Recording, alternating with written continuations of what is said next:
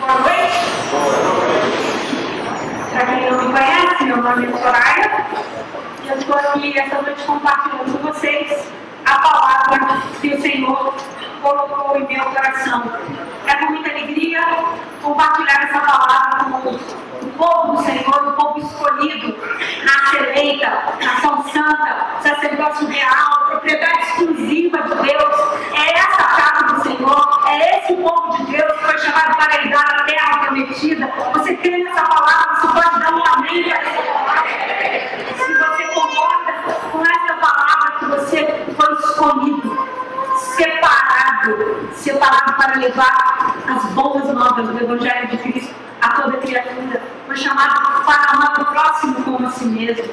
Eu estou aqui para falar com você nessa noite. E o tema da nossa mensagem que eu escolhi para esta noite é Tu me amas? Apacenta as minhas ovelhas. O foco da palavra desta noite é o relacionamento que o Senhor Jesus nos convida a nós termos com Ele. Você pensa a respeito de Deus e de ter um relacionamento com Ele, como as pessoas geralmente costumam pensar. Nessa noite eu quero convidar você a entender um pouco deste relacionamento e quero que você entenda a partir dos textos, dos personagens que o Senhor chamou para segui-lo, para aprender com ele na sua caminhada do dia a dia aqui nessa terra e ensiná-los um relacionamento íntimo, um relacionamento de proximidade, um relacionamento que faz com que nós conheçamos o nosso Deus, nós conheçamos a Jesus e possamos também torná-lo conhecido. Aqui será uma escolha que você vai fazer nesta noite. Conhecê-lo, segui-lo e ter esse relacionamento íntimo com esse Jesus que escolheu a nós, pecadores que somos, que se entregou na cruz do Calvário por amor de mim, por amor de ti. Eu queria chamar um pouco a sua atenção a respeito desse ministério, o ministério de Jesus, e queria te fazer uma pergunta. Talvez você nem precise responder, mas eu quero fazer você pensar um pouco junto comigo. Esses dias eu parei para pensar onde começou o ministério de Jesus nessa terra? Onde foi que ele teve o primeiro contato quando ele decidiu tornar-se homem e estar no nosso meio? Talvez a sua resposta seja uma manjedoura, como foi uma das respostas que eu me dei a mim mesma. Talvez você diga que foi no meio de sua casa, mas algo falou profundamente no meu espírito, dizendo: Filha, meu primeiro contato foi dentro de Maria, aquela que eu escolhi para ser minha mãe nesta terra. Foi dentro de seu ventre, eu a escolhi, eu escolhi como mulher para nascer dela e habitar neste mundo e estar no meio de nós com vocês. Sabe, Deus quer um relacionamento íntimo conosco. Ele quer habitar dentro de nós. E quando ele subiu aos céus, ele nos enviou um consolador que mora dentro de nós quando nós o recebemos como Senhor e Salvador. Porque o relacionamento que Deus quer conosco é um relacionamento íntimo, é um relacionamento de dentro para fora. As curas mais milagrosas que nós podemos presenciar e ver são as curas que acontecem do íntimo, de dentro para fora. Muitas vezes nós vemos pessoas sendo curadas milagrosamente, milagrosamente, e de repente logo se esquecem que receberam um grande milagre. E a partir daí, se afastam, vão para outros caminhos. Mas quando o relacionamento é íntimo, quando o entendimento daquilo que Deus faz começa lá de dentro, do âmago da nossa alma, e vai florescendo para o nosso corpo físico, para as nossas emoções, esta cura é uma verdadeira cura milagrosa, é um verdadeiro milagre de Deus. Então eu quero convidar você nessa noite a percorrer um pouco de algumas histórias que eu convido você com a sua Bíblia. E se você trouxe a sua Bíblia, eu gostaria que você abrisse a sua Bíblia e tivesse intimidade com ela e que você pudesse acompanhar na Bíblia. Agora sim, de forma como você trouxe, nós temos os textos e você poderá nos acompanhar aqui pelo telão. Mas o meu desejo é que você tenha uma, uma íntima uma íntima comunhão, inclusive com a sua palavra. E foi aquilo que ele nos deixou para que nós vivêssemos com ele, o conhecêssemos mais. João 21, capítulo 21, versículo 15 ao 17 diz: Depois de terem jantado, disse Jesus a Simão Pedro: Simão, filho de Jonas, ama-me mais do que estes? E ele respondeu: Sim, Senhor. Tu sabes que te amo. E disse-lhe: Apacenta os meus cordeiros. Tornou a dizer segunda vez: Simão, filho de Jonas, amas-me? Disse-lhe: Sim, Senhor. Tu sabes que te amo. Disse-lhe: Apacenta as minhas ovelhas. E disse-lhe por terceira vez: Simão, filho de Jonas, amas-me? E Simão entristeceu-se por ter lhe dito por terceira vez: Amas-me? E disse-lhe: Senhor, tu sabes tudo, tu sabes que eu te amo. E Jesus lhe disse: Apacenta as minhas ovelhas. Para nós conhecermos a Jesus, nós precisamos de um relacionamento íntimo com Ele. E o que Jesus está fazendo com Pedro naquela, naquela tarde é justamente convidá-lo a ter esse relacionamento íntimo com Ele. Ele, apesar de tudo, nos dá uma escolha. Ele diz: você pode escolher. Você pode me buscar ou não me buscar. Você pode buscar a minha palavra, você pode encontrar nela a paz que excede todo entendimento. Você pode estudar a respeito. Você pode saber mais sobre mim. Mas essa é uma escolha que nós precisamos fazer. Outro dia nós estávamos em um seminário com o Cote, esteve aqui conosco, e uma das coisas mais interessantes que eu ouvi do Cote naquele seminário, dentre tantas outras, foi que ele disse, sabe, as nossas igrejas têm falado em reavivamento, as nossas igrejas, igrejas têm falado sobre a explosão da presença do Espírito Santo no nosso meio. As nossas igrejas têm falado sobre prosperidade e tantas outras coisas.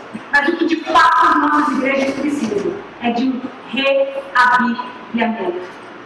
Quando nós temos comunhão com a palavra, quando nós temos comunhão com a pessoa de Cristo, quando nós buscamos conhecê-lo e entender o que foi a sua vida, entender o projeto que ele tem para nós como filhos seus.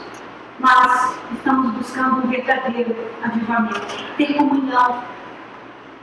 A grande oportunidade que nós temos aqui, de estarmos aqui neste lugar, é poder passar para vocês aquilo que essa palavra nos diz, aquilo que essa palavra pode proporcionar, o esclarecimento, o entendimento. Diz a palavra de Deus que os discípulos pregavam em uma ilha e aí havia uma mulher chamada Lídia, ela era vendedora de púrpuras. Os discípulos iam ali frequentemente e falavam uma palavra. E sabe, um dia o seu entendimento foi completamente aberto. E ela entendeu o que significava conhecer Jesus. Ela entendeu a verdade de Cristo e ela se converteu. Ela confessou Jesus como seu Salvador. Então é um privilégio para nós estarmos aqui. Mas o nosso desejo, quando nós estamos aqui, é que durante a semana você pegue a sua Bíblia, que você abra a sua Bíblia, que você tenha um momento devocional, que você estude, que você conheça mais do teu Criador. A Bíblia diz em Apocalipse 3,20 que eis que estou à porta e bato. E se alguém ouvir a minha voz e abrir a porta, entrarei em sua casa e com ele cearei, e ele comigo. Jesus ele não invade a sua vida, ele não empurra a sua porta, ele não arromba a sua janela, ele bate a porta, ele está à porta. Mas sabe, lá em Gênesis capítulo 4, no versículo 7, vocês não vão ter aqui, mas eu vou dizer para você o que está escrito lá. Diz que se bem fizeres uma serva, serás aceito. Isso é Deus falando com, com carinho, porque Abel e Caim foram até Deus, ofereceram a sua oferta. E Deus se agradou da oferta de Abel, mas não se agradou da oferta de Caim. Então ele diz: se bem fizeres uma serva que serás aceito, e se não fizeres bem, o pecado jaz a tua porta. E sobre ti será o seu desejo, mas sobre ele não deves dominar. Veja bem, você tem lá no Novo Testamento o Senhor dizendo que isso me roubar a porta. E você tem o princípio de todas as coisas do Gênesis, o Senhor dizendo: eis que o pecado bate a sua porta. Cabe você dominá E cabe a você também convidar a Jesus, conhecê-lo, para ter um relacionamento íntimo com Ele e viver a vida que Ele tem para nós. Essa noite eu vou convidar você a entender como o apóstolo Pedro foi convidado por Jesus a ter esse relacionamento de intimidade com Ele e, com, e aos poucos Pedro vivendo, vivenciando os milagres, as curas, aquilo que ele respondia ao povo, aquilo que ele muitas vezes usava para confrontar os fariseus, foi também desnudando, desnudando não só a figura de Jesus para Pedro, mas ele próprio, diante dos seus próprios olhos. E ele pode entender a grande missão para a qual ele foi chamado. Capítulo 1 do livro de Marcos, versículo 16 e 17, diz que andando junto com mar da Galileia, viu Simão e André, seu irmão, que lançavam a rede ao mar, pois eram pescadores. E Jesus lhes disse: Vinde após mim, e eu farei que sejais pescadores de homens. Jesus, ele nos convida a ter esse relacionamento.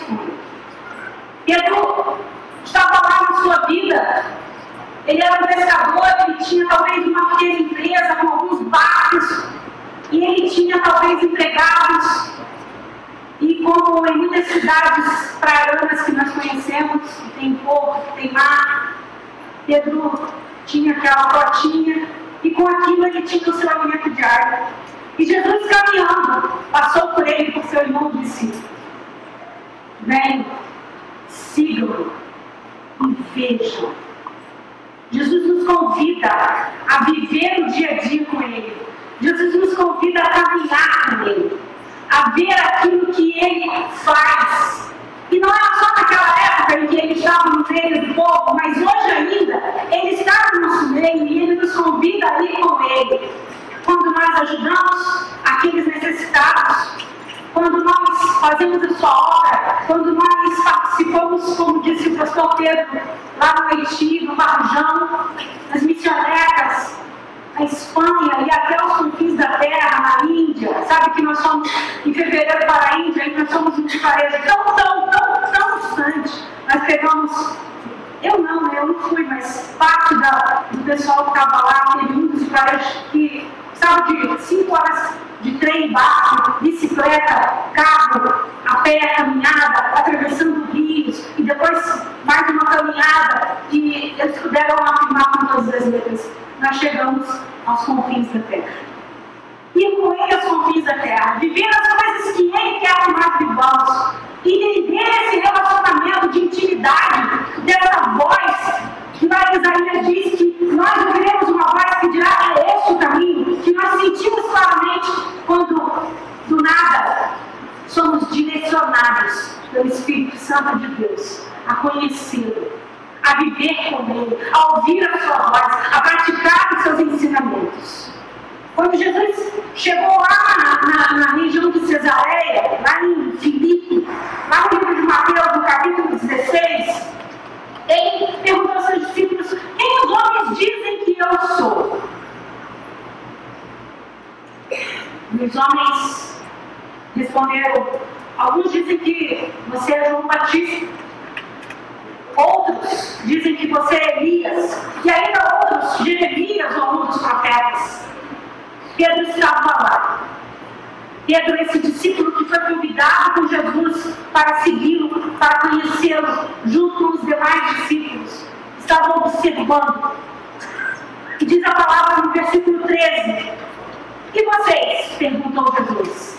Quem vocês dizem que eu sou? E Simão Pedro respondeu: Tu és o Cristo, o Filho do Deus vivo.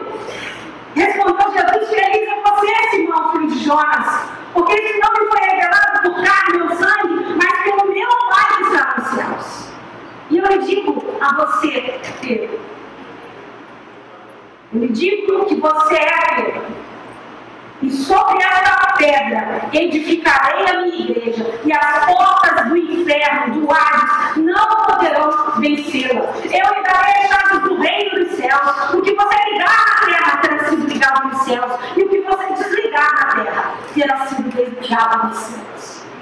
Pedro ouve essa palavra naquela época. E você acaba de ouvir essa palavra. E sabe, se você reconhece Jesus como Cristo, fazes bem. Sobre você, a igreja que tem sido edificada. Você é a igreja de Jesus. E contra você, o inferno não pode prevalecer. Contra a sua vida, não há nada que o inimigo das nossas vidas possa fazer. Não derrota. Porque ele venceu naquela cruz. Ele entregou a sua vida preciosa. Ele derramou o seu sangue precioso em favor de mim, em favor de você. E quando ele fez isso, quando Satanás, o inimigo das nossas vidas, vem nos acusar, o que nós temos como resposta é: olha este sangue. Sangue da nova e da eterna aliança. Este é o sangue que me cobre de todo pecado. Este é o sangue que me justifica, que me redime, que me conecta com o Senhor dos Senhores. Essa é a resposta que nós temos para dar. Essa é a resposta que nós temos para dar quando as circunstâncias querem nos sufocar, quando nós nos sentimos derrotados.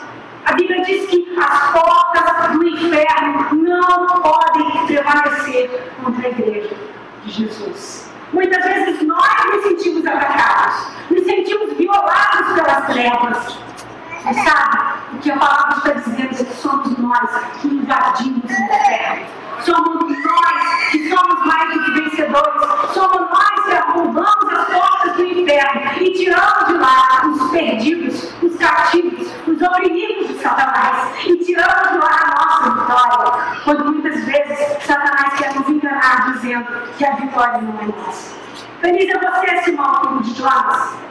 Porque isso não me foi revelado por carne ou sangue, mas pelo meu Pai que está nos céus. O primeiro passo para um relacionamento com o Cristo é o reconhecimento de que Ele é o nosso Senhor e Salvador. E Pedro continua seguindo e seguindo bem a sua caminhada em direção ao relacionamento íntimo com Jesus. Se nós pegarmos a passagem que está em João, capítulo 6,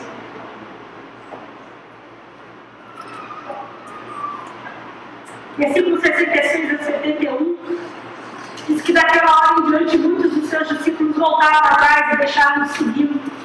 Jesus perguntou aos dois, vocês também não querem ir? Vou contextualizar vocês um pouco nessa passagem. Jesus havia multiplicado os pães dos peixes e havia, havia saído. Mas a multidão, ao ver que ele havia multiplicado pães e peixes, queria saber como ele havia operado aquele milagre que vai de trás dele e ele queria se afastar, porque antes dessa multiplicação ele havia perdido o seu primo e amigo, o seu percursor, João Batista, com a sua cabeça decapitada por um motivo banal, todo, por causa de uma menina animada. Jesus estava triste e queria estar só. Mas a multidão seguia e ele, movido e compelido pela compaixão de seus filhos, curava os enfermos, expulsava os demônios, libertava os oprimidos e os cativos. E ele multiplica os pães e peixes, mas diz: Nós vamos nos afastar, eu quero estar afastado. E o povo descobre e pega os seus barquinhos e vai atrás dele. E chega para ele e quer saber como é que ele tinha feito aquilo. Como é que ele tinha conseguido fazer aquele milagre e pediu que ensinasse? E os fariseus e os espíritos estavam ali falando com ele. E ele dizia: Vocês estão atrás de mim, não, não por causa do pão vivo que desceu do céu, mas vocês estão atrás de mim porque vocês querem encher as vossas barrigas de pão. Mas não é este pão que eu tenho para vocês. Eu sou o pão vivo. E aquele que comer do meu corpo, e aquele que beber do meu sangue, aquele terá a vida eterna. E eles não entendiam razoavam com Jesus. Como pode, não é esse o filho de José, o carpinteiro? Como pode esse dizer que alguém vai comer do seu sangue? E Jesus se irrita bastante com aquela situação. Então ele diz que daquela hora em diante, muitos deles, aborrecidos, vão para o outro lado e não querem seguir mais, deixam de seguir. E Jesus perguntou aos dois: vocês também não querem ir embora?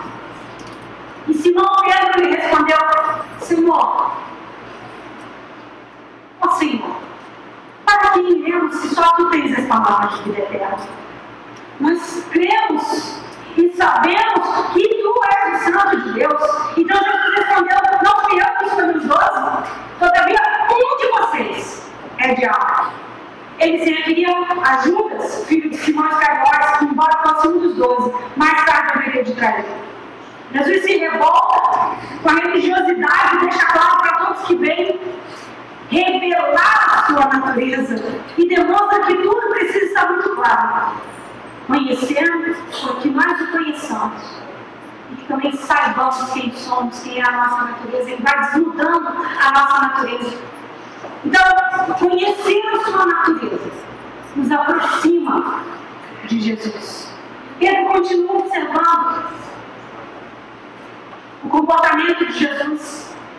Todas essas coisas ele olha muito de perto, ele vê muito de perto, e neste processo de conhecer, ele dá a conhecer-se. Há momentos de atritos entre os discípulos e Jesus, que precisam de fato acontecer para que de fato esse relacionamento com ele seja um relacionamento íntimo, verdadeiro, fiel. A mesma passagem onde Pedro é chamado de pedra sobre a qual será edificada a igreja de Cristo. Logo abaixo, Jesus diz assim para ele, lá no versículo 21 de Mateus 16. Desde aquele momento, Jesus começou a explicar aos seus discípulos que era necessário que ele fosse para Jerusalém e sofresse muitas coisas nas mãos dos líderes religiosos, dos chefes, dos sacerdotes e dos mestres da lei, e fosse morto e ressuscitasse no terceiro dia. Então Pedro, chamando a parte, já que eu sou o cara, né, Jesus, sobre o qual o Senhor vai edificar a sua igreja, deixa eu me dar um conselho, deixa eu falar com o Senhor a respeito disso. Não é bem assim. Então Pedro começou a repreendê-lo, dizendo: Nunca, Senhor, isso nunca te acontecerá. Jesus virou-se e disse a Pedro: Para trás de mim, Satanás. Você é uma pedra de tropeço para mim e não pensa nas coisas de Deus, mas nas coisas dos homens. É certo que Jesus, nesse momento, estava vendo que não era o Pedro que estava ali, mas o próprio inimigo, o pessoal usando, querendo fazer o rei entre os judeus, querendo fazer dele um ícone para desfazer os planos e propósitos para o qual Jesus havia vindo. O relacionamento com Jesus, ele se deixa conhecer, mas ele também começa em nós um processo de reconhecimento de quem nós somos, de como nós precisamos vigiar, de como nós precisamos olhar ao redor de nos deixarmos ser usados pelo próprio Espírito de Deus.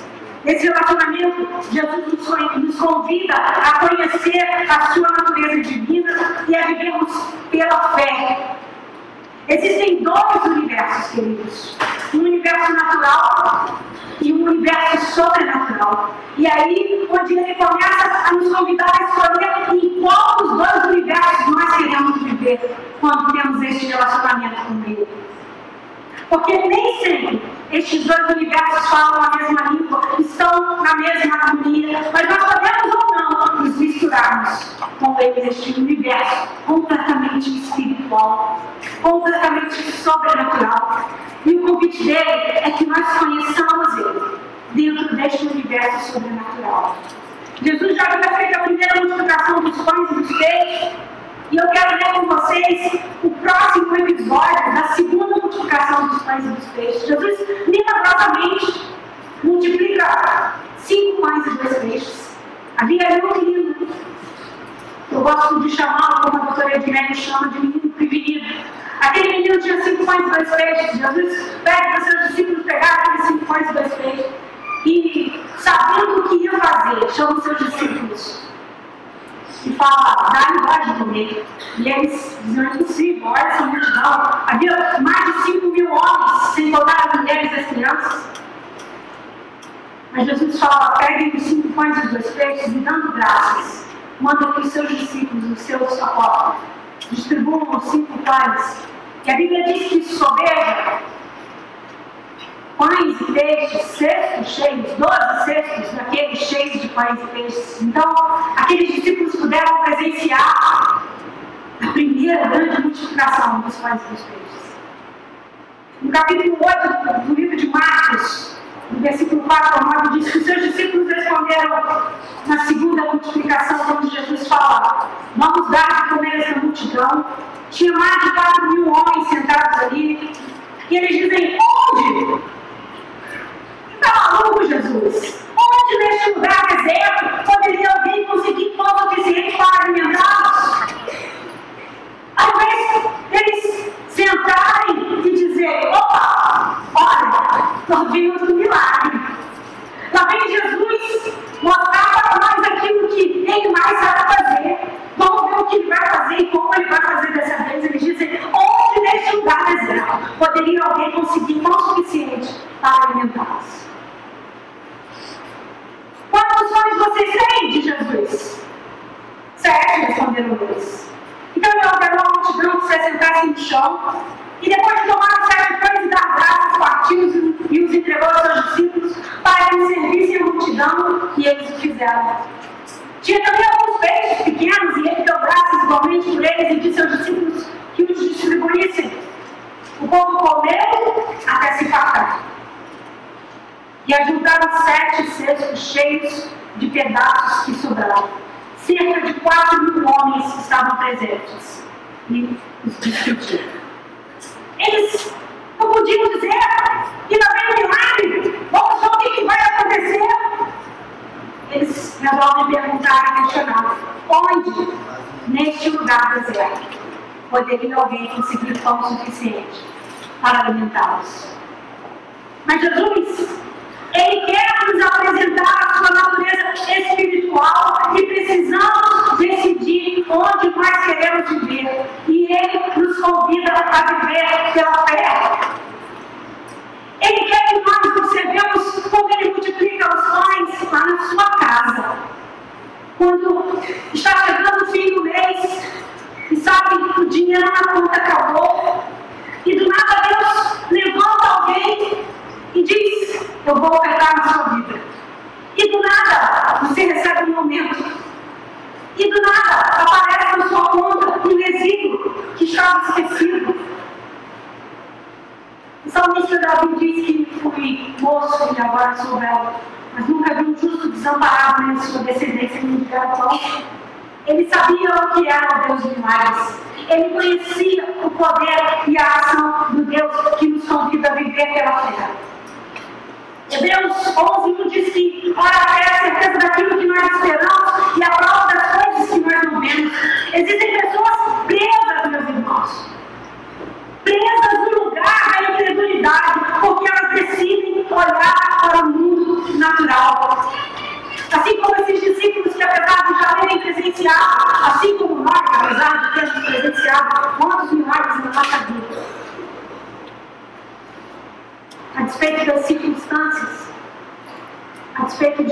nós já vivemos e vimos a mão do Senhor nos resgatando, nos tomando pela sua forte mão e nos dando livramento na hora do sufoco.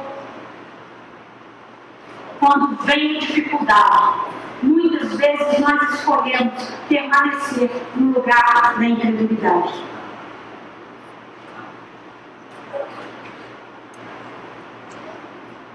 Deus te convida a conhecê-lo. Senhor Jesus te convida a viver com Ele no seu dia a dia, nas suas alegrias, nas suas dificuldades, naquilo que você tem passado, porque Ele quer intimidade e Ele quer que você entenda que em todo tempo Ele está com você. Ele quer que você entenda que Ele é o seu socorro bem presente na tribulação, na angústia, que Ele é a sua alegria em tempo de pouca força. E que a alegria dele é a sua força quando já não há mais nenhuma força em você mesmo.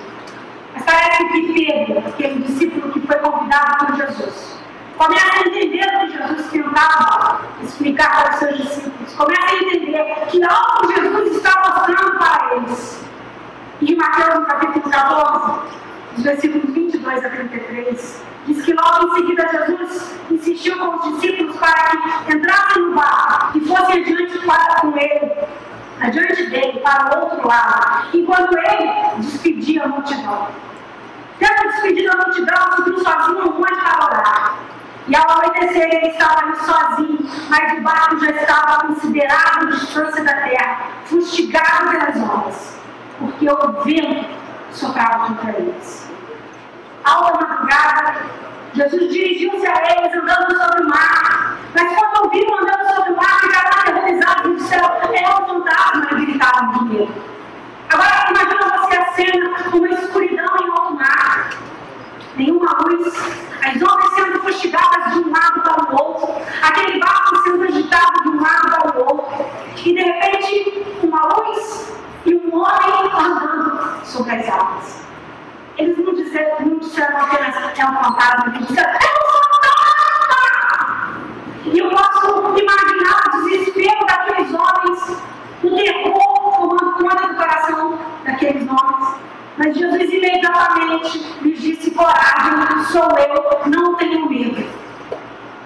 E Pedro, aquele discípulo que havia sido convidado por Jesus para conhecer um pouco mais de perto, disse, com toda a coragem do mundo, une todas as forças que ele não tinha ainda para dizer o que ele já havia pensado algumas vezes em dizer, mas naquele momento ele reúne todas as suas. E ele diz: Se és tu, manda-me ir ao teu encontro por sobre as águas. E Jesus diz: Venha.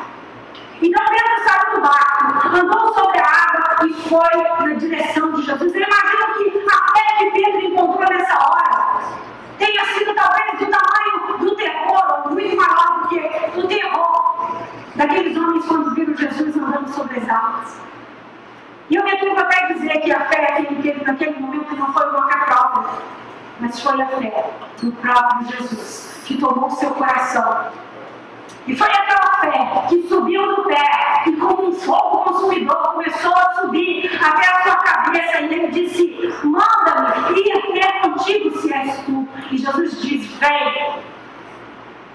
Talvez Tomé, lá dentro do barco, dito: Pedro, Pedro, eu no seu lugar ficaria quietinho, não iria, porque você vai afundar. Mas ele foi usado, ele recebeu a palavra daquilo que ele havia vivido até aquele momento, vendo os milagres, os prodígios, as curas, as maravilhas que Jesus vinha fazendo. E ele diz: Eu quero isso para mim. Venha, respondeu Então Pedro saiu do barco, andou sobre a água e foi na direção de Jesus, mas quando ela o vento, ficou com medo e começando a afundar, então Senhor, salva-me.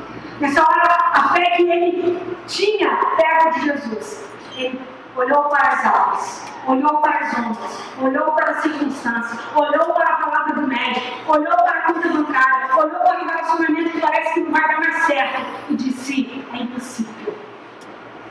E começou a afundar.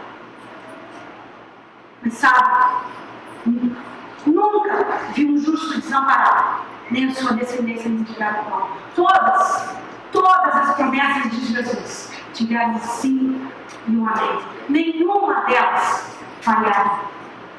Jesus estava ali, pronto, e disse: Me dê a sua mão, eu vou te segurar. Homem de pequena fé, porque você duvidou? E quando entraram no barco, o vento cessou, então os que estavam no barco adoraram, dizendo: Verdadeiramente, tu és o Filho de Deus. Aquele que de antemão havia dito sozinho: Tu és o Cristo, o Filho de Deus. Agora todos diziam: Verdadeiramente, tu és o Filho de Deus. Porque Pedro havia experimentado o maravilhoso poder de Deus, confiando em Sua palavra. Pedro, depois disso, ainda é liderado. Ele nega a Jesus por três vezes quando diz que daria sua própria vida em favor do Mestre. O Senhor disse, Pedro, Satanás hoje mesmo te peneirou. E antes que o galo cante, cante três vezes, você ainda me negará. Ele disse de forma alguma, impetuosamente, cortou a orelha de um soldado mas quando estava lá, Jesus foi levado para ser crucificado. A multidão dizia: Não é este um dos discípulos de Jesus? Não andava você com ele? Ele disse: Não, de forma alguma, vocês estão me confundindo. E por três vezes o galo cantou. E ele negou a Jesus como o próprio Cristo havia pedido. Pois de sua ida aos céus. Pedro, assim como os outros discípulos, estavam entristecidos, mas ao vê-lo subindo para a glória eterna e sentar-se à direita de Deus Pai Todo-Poderoso, começaram a entender de crer. E começaram a obedecer aquilo que é o grande comissionamento que está lá em Marcos 16, dizendo que nós devemos fazer obras maiores das que ele fez. E pôr as mãos sobre os enfermos para que eles sejam curados. Levar o Evangelho para todo aquele que crê e que confessa Jesus, seja batizado e seja salvo. Falar em outras línguas, expulsar os demônios, anunciar entre as nações que eles são. E daí diz a Bíblia que obras maiores das obras que o próprio Jesus fez, nós faremos como discípulos seus. Pedro entendeu isso de tal forma que diz a Bíblia que ele andando a caminho do templo, passando pela porta formosa dele, João, o discípulo amado de Jesus.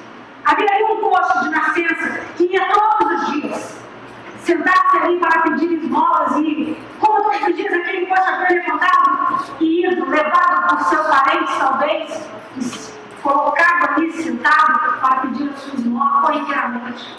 Não sabia ainda o que esperava naquele dia e pedindo a Pedro e a João uma esmola, Pedro olha nos olhos daquele homem e diz: Eu não tenho ouro, não tenho prata, mas o que eu tenho eu te dou. Levanta e anda em nome de Jesus. Ele era detentor do nome e é sobre todo nome. Ele havia entendido aquilo que o Senhor Jesus havia mostrado para ele, para ele e para os seus discípulos durante aqueles três anos de cristianismo na terra. Eu quero convidar você a voltar aquele primeiro texto que nós lemos no início, em Chamar de João, capítulo 21. E assim encerrar com o versículo de 1 a 19 que diz: Depois disso, Jesus apareceu novamente aos seus discípulos à margem do mar de Tiberíades e foi assim. Estavam juntos Simão Pedro, Tomé, chamado Digno, Natanael de Caná da Galileia, os filhos de Zebedeu e dois outros discípulos. Vou pescar, disse Simão Pedro. Vamos voltar ao que nós fazemos antes. E eles disseram, nós vamos com você. E eles foram e entraram no barco, mas naquela noite não pegaram absolutamente nada. Imagina, o mestre havia ido, já não estava mais entre eles. E tinha sido tão bom aquele período em que eles vivenciaram, em que eles caminharam com Jesus, eles presenciaram os milagres, as maravilhas que Jesus, que Jesus havia feito nessa terra. E aquela tristeza, talvez, da partida de Jesus, mesmo sabendo que ele havia ressuscitado e que ele enviaria o Espírito Santo Consolador e que a igreja cresceria, a tristeza estava em seus corações e eles foram ao mar e, além disso, não pescavam peixe.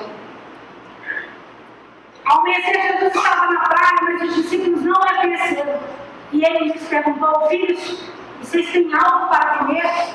Não responderam eles. E ele disse: Lancem a rede do lado direito do barco e vocês encontrarão. Eles avançaram e não conseguiam recolher a rede, tal era a quantidade de peixes. E o discípulo a quem Jesus amava disse a Pedro: Pedro, é o Senhor. Simão Pedro, ouvindo dizer isso, vestiu a capa, pois ele havia tirado, e lançou-se ao mar. E os outros discípulos vieram no barco, arrastando a rede cheia de peixes, porque eles estavam apenas a cerca de 90 metros da praia. Pedro não aguentou, Pedro mergulhou no barco e foi nadando, porque é o mestre, eu quero ver o mestre, eu quero encontrar com o meu mestre. E quando eles se embarcaram, viram ali uma fogueira, peixe sobre brasas pouco de pó. E disse que Jesus traga alguns dos peixes que acabaram de pescar. E Simão Pedro entrou no barco e arrastou a rede para a praia. Ela estava cheia, tinha 153 grandes peixes. Embora houvesse tantos peixes, a rede não se rompeu. E Jesus lhes disse: Venham comer. Nenhum dos discípulos tinha coragem de lhe perguntar quem és tu, porque sabiam que era o Senhor. Jesus aproximou-se, tomou o pão e deu a eles, fazendo o mesmo com os dentes. E essa foi a terceira vez que Jesus apareceu aos seus discípulos, depois que ressuscitou dentre os mortos, antes de subir aos céus.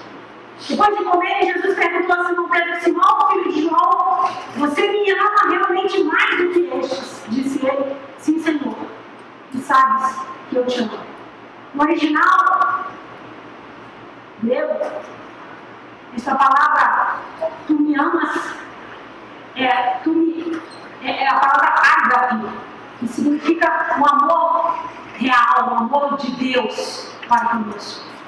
Então, se nós pudéssemos fazer uma tradução ah, para nós entendermos um pouco melhor esse texto, ele diria: Simão, filho de João, tu me amas. Desculpa aqui usar literalmente assim, mas é para que você possa, junto comigo, entender um pouco melhor. O amor que Pedro entendia era o amor de filho, era o amor fiel. E talvez ele respondesse assim para Jesus: Sim, Senhor, eu te filho, eu te amo com amor de filho. Mas Jesus volta a perguntar para ele, antes disso diz, pastorei as minhas ovelhas, então. Mas Jesus volta a perguntar: Simão, filho de João, você me ama?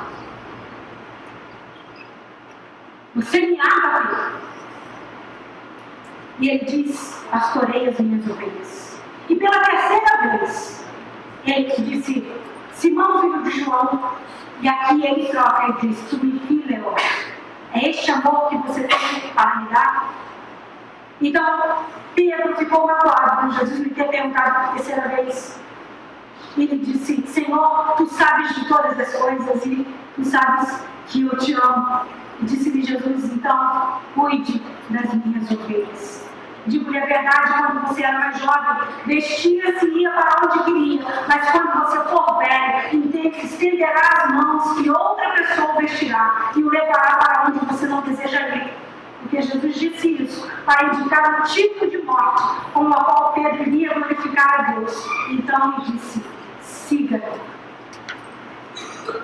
Este amor que Jesus pede a Pedro era o amor de quem dizia: Eu fiquei com você todo esse tempo.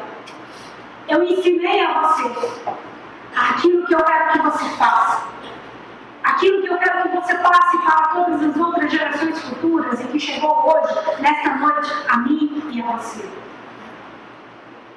E vendo tudo isso, Pedro, o que eu quero que você faça é que você ame com este amor eterno as minhas ovelhas. Nesta noite, o Senhor nos convida a ter este mesmo amor, a ter este mesmo entendimento, a entender que seguir é viver por fé. A entender que, ainda que as tribulações, as lutas, nos sufoquem, as ondas pareçam ser muito mais altas do que a nossa própria fé. Ele está conosco todos os dias, até a consumação dos séculos. Pedro entende isso de tal maneira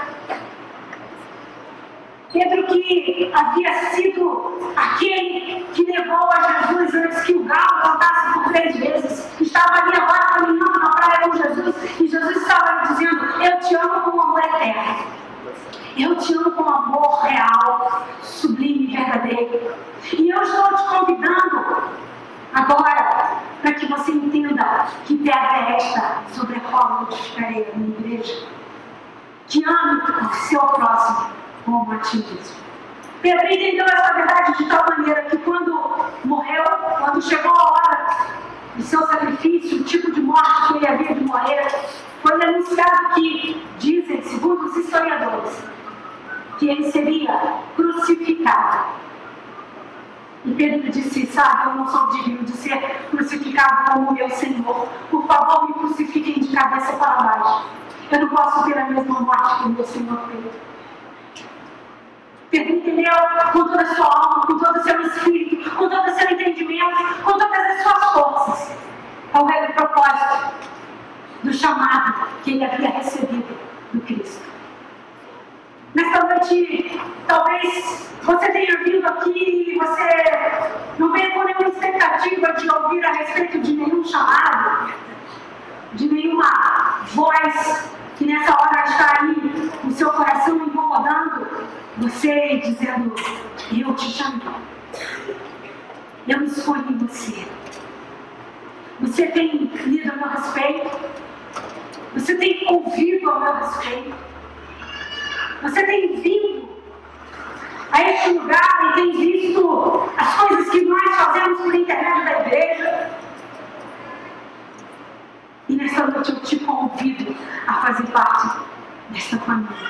A família que crê e que herdará a vida eterna. A família que crê e que anunciará o Evangelho de Jesus a toda criatura. Deus está te fazendo um convite essa noite. Deus quer transformar a sua vida. Deus quer te tirar da posição de sentado, observando, ouvindo, para a posição de agente causador do reino, daquele que anuncia as boas novas, daquele que recebeu poder para impor as mãos sobre os enfermos para que eles sejam curados. Eu queria convidar você a fechar os seus olhos. E assim como Pedro, o discípulo que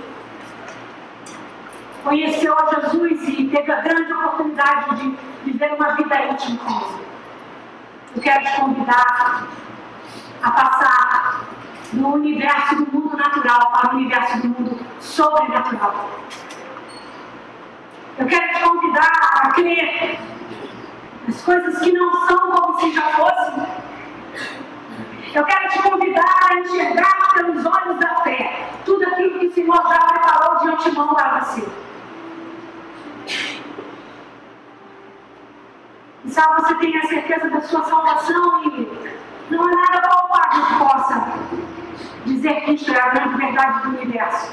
Mas há algo dentro de você. O Espírito Santo que habita em você diz para você que você é salvo e que você vai morar no céu com Jesus por toda a sua eternidade. Essa mesma certeza. Nessa noite eu convido você a ter das coisas sobrenaturais, do mover e do agir sobrenatural de Deus sobre a sua vida. E que você o convide nessa noite a fazer parte da sua história a ser mais do que parte, a ser o Senhor que te conduz e que te leva pelas veredas de justiça, pelo caminho de triunfo e de vitória que as portas do inferno não podem prevalecer. E o inimigo da sua vida não pode tomar de você a vitória que já foi dada na cruz do Calvário. Jesus, nome que é sobre todo nome. Jesus, o nome doce. Se nessa noite, meu amado, você entrou neste lugar e ouviu falar sobre este Jesus, não quer milagres e maravilhas. Ele não só faz isso, como quer começar o ministério dentro de você. Ele quer morar dentro de você. E se nessa noite essa palavra falou no seu coração e você quer convidá-lo, quer aceitá-lo como Senhor e Salvador da sua vida, faz um sinal com a sua mão. Eu quero orar com você, eu quero abençoar a sua vida. Louvado seja Deus. Ele é o caminho, Ele é a verdade, Ele é a vida. E só Ele pode te dar a vida eterna, Ele pode te dar a salvação. Ele pode perdoar os seus pecados e Ele pode ser o seu companheiro do dia a dia, aquele que diz: vai por aqui, não faça isso, obedeça, porque eu te amo e eu tenho o melhor para você. Quero orar pela sua vida. Pai, nós louvamos o teu nome, te glorificamos, te agradecemos, porque vidas se prostraram e se renderam a ti. E são completamente prostrada diante da tua presença, dizendo: Eu quero essa vida com Jesus. Eu quero essa caminhada com Ele. Eu quero conhecê-lo. Eu quero fazê-lo conhecido. Eu quero anunciar as grandes obras dele até os confins da terra. Mas nessa noite eu quero orar ainda por você que já o conhece.